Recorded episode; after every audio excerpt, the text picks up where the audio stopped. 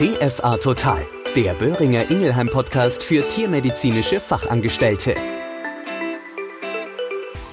Stell dir bitte einmal vor, dass eine sehr lange und belastende To-Do-Liste um einen wichtigen Punkt im Rahmen der Therapie bei deiner an Diabetes mellitus erkrankten Katze weniger werden würde.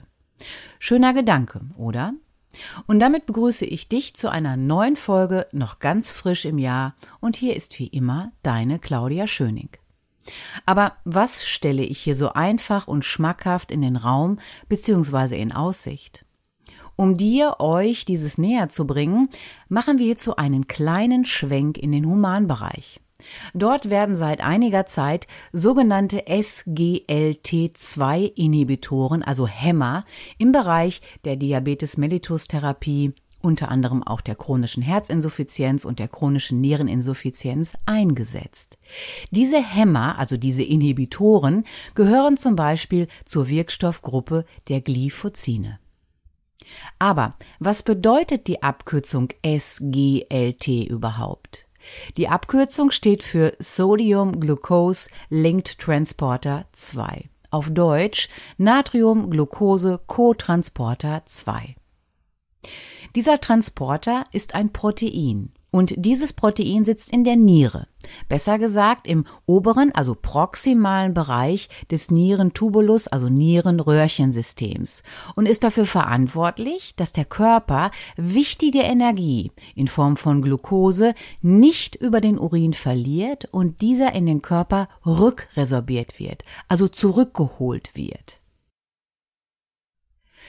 Diese Transporter gibt es in zwei Ausführungen. Der oben aufgeführte Transporter SGLT2 resorbiert bis zu 90 Prozent der Glucose zurück in den Körper und hat somit eine große Kapazität. Das Pendant dazu ist der SGLT1. Dieser sitzt unter anderem auch im Nierensystem, aber im distalen unteren Röhrensystem der Niere. Seine Kapazität ist nicht so groß. Er resorbiert nur bis zu 10 Prozent der Glucose zurück in den Körper. Dafür findet man diesen Transporter aber auch in der Skelettmuskulatur und auch im Dünndarm, wo er ebenfalls für die Rückresorption der Glucose zuständig ist. Wie genau ist dieses System bzw. dieser Transporter nun für die Diabetes mellitus Therapie relevant?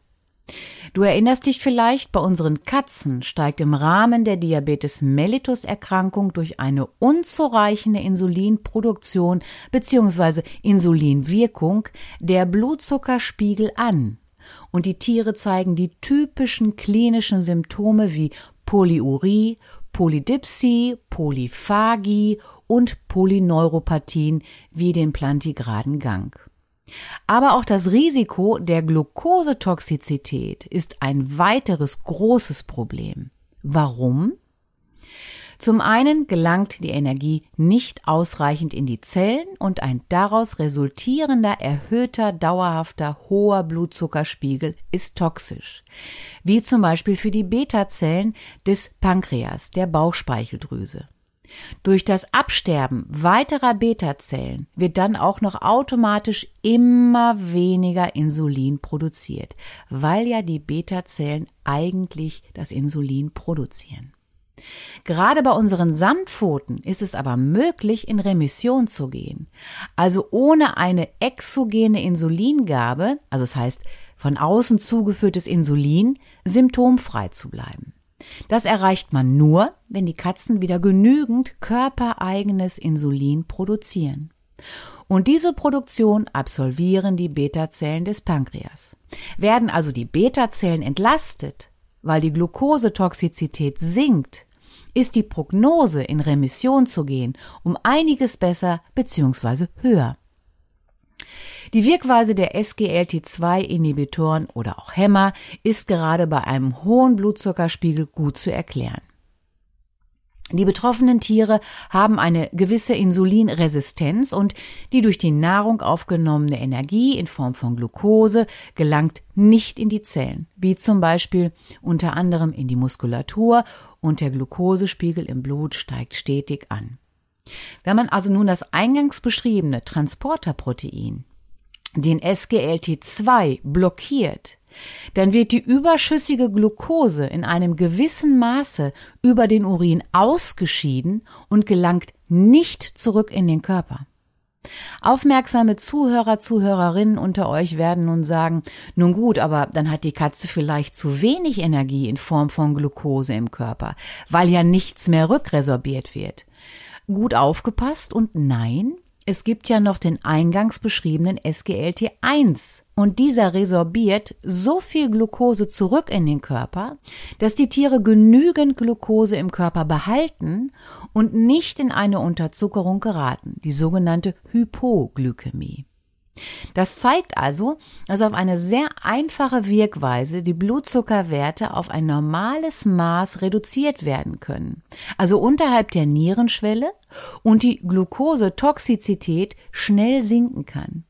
Und wie ich in den vielen vergangenen Folgen zum Thema Diabetes mellitus bereits beschrieben habe, ist eine zügige Therapie und das schnelle Absinken der Blutzuckerspiegel und die damit verbundene Glukosetoxizität von Vorteil für die betroffenen Tiere.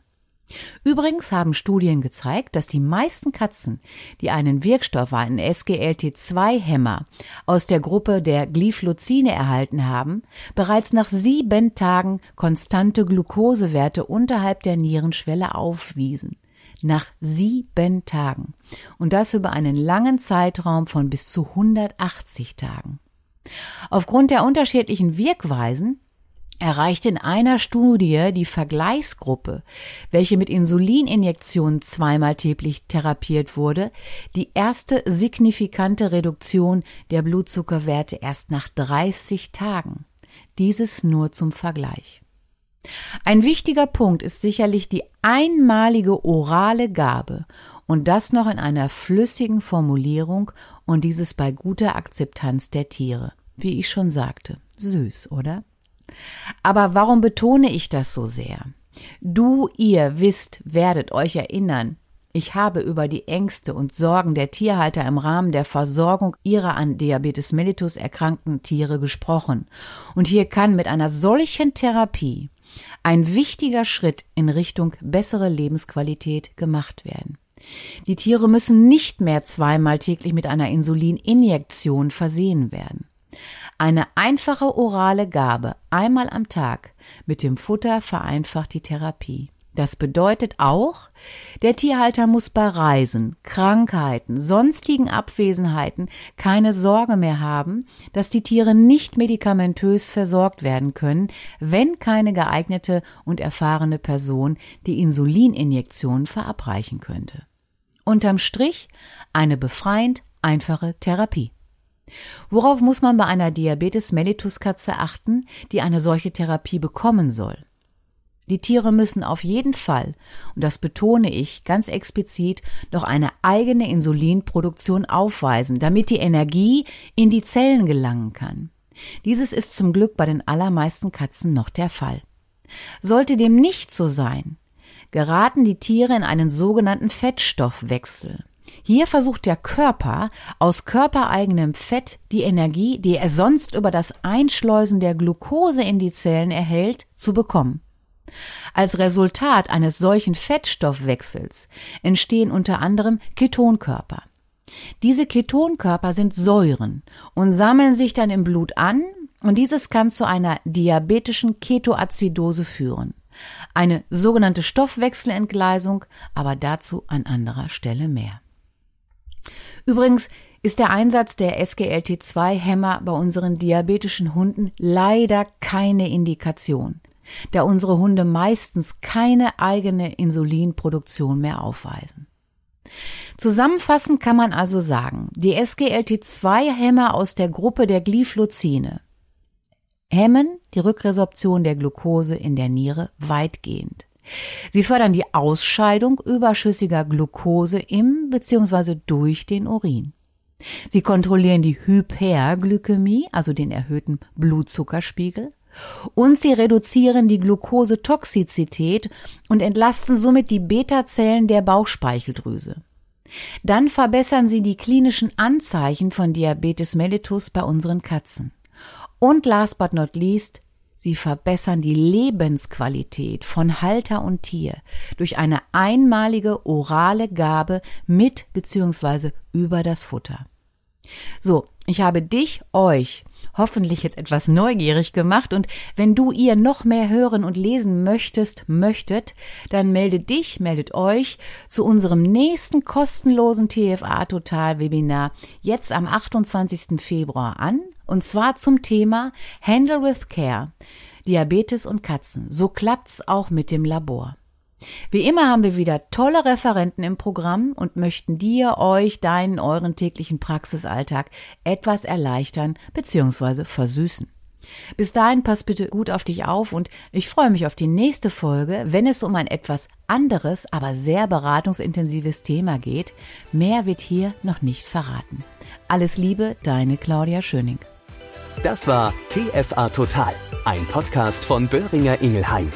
Überall zu hören, wo es Podcasts gibt.